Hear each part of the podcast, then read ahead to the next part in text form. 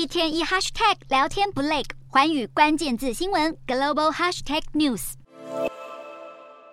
美国图形处理器 GPU 大厂辉达的执行长黄仁勋日前在 GTC 二零二三主题演讲中宣布了一项对全球晶片产业至关重要的合作项目。台积电目前已确定与辉达、荷兰半导体巨擘艾斯摩尔以及电子设计自动化公司新思科技，透过 cuLitho 开展合作。新思科技与台积电会将 cuLitho 整合至软体制成及系统中，而艾斯摩尔则负责制造和供应 EUV 设备。面对强强联手来势汹汹，南韩媒体也呼吁三星电子积极布局合作伙伴，才能与强敌台积电抗衡。事实上，近年来晶片产业表现比较疲软，三星电子的竞争力也被拖累。南韩分析机构预测，长期以来营业利润位居第一的三星，第一季的名次恐怕将一口气掉到第五名。取而代之的可能是竞争力急剧攀升的南韩现代汽车。为了强化自我，人才培育相当重要。三星电子因此推动产学合作，决定与三间首尔大都会区外的科技学院设立建教合作科系，并在今年下半年开始招生选才，计划明年三月正式开学，盼能养成更多半导体能人，在全球竞争下杀出一条血路。